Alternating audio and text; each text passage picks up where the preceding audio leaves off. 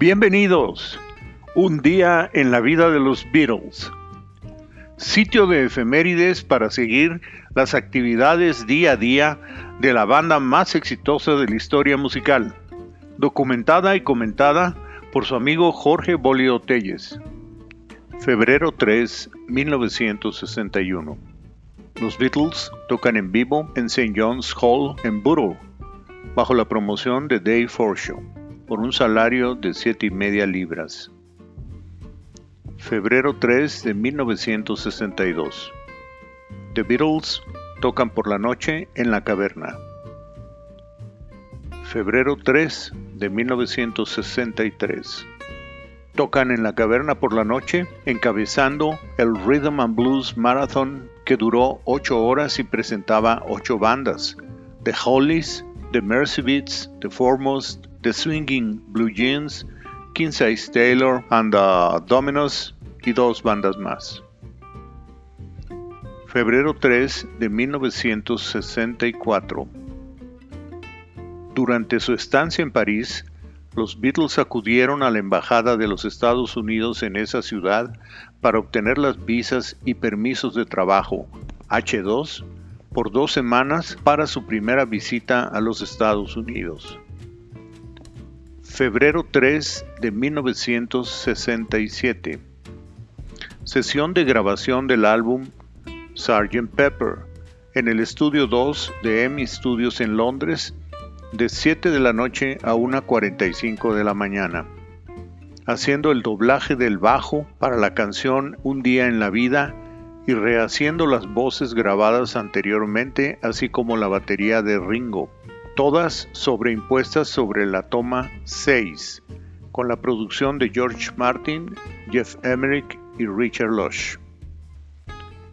Febrero 3 de 1968. En el estudio 3 de Abbey Road Studios en Londres, de 2.30 a 6 de la tarde, los Beatles, antes de irse a la India, comenzaron a grabar su sencillo para ser lanzado a mediados de marzo, comenzando con la grabación de la rola de Paul, Lady Madonna, tomas 1 a 3 del track rítmico básico con Paul al piano, con una introducción similar a la de la canción Bad Penny Blues, éxito de la Humphrey Littleton Band en 1956, con Ringo en la batería usando escobetas. Y luego, de 7 de la tarde a 12 de la noche, haciendo los doblajes sobre la toma 3 del bajo de Paul, guitarras distorsionadas de Johnny George, utilizando el mismo amplificador, más otro track de batería de Ringo y la primera de las dos grabaciones de la voz de Paul con Johnny George haciéndole coros en scat, comiendo botanitas crujientes cuyo ruido fue eliminado en la mezcla posterior, con la producción de George Martin, Ken Scott y Richard Lush. Febrero 3 de 1969. Inicia el rodaje de la película The Magic Christian. En los tres escenarios de Twickenham Film Studios, St. Margaret's, Twickenham, y en locaciones de Londres de febrero 3 a mayo 2 febrero 3 de 1969. El nuevo manager de los Beatles, Alan Klein, inicia las negociaciones para comprar la compañía NEMS Enterprises a Clive Epstein, quien la había heredado de su hermano Brian. Febrero 3 de 1970.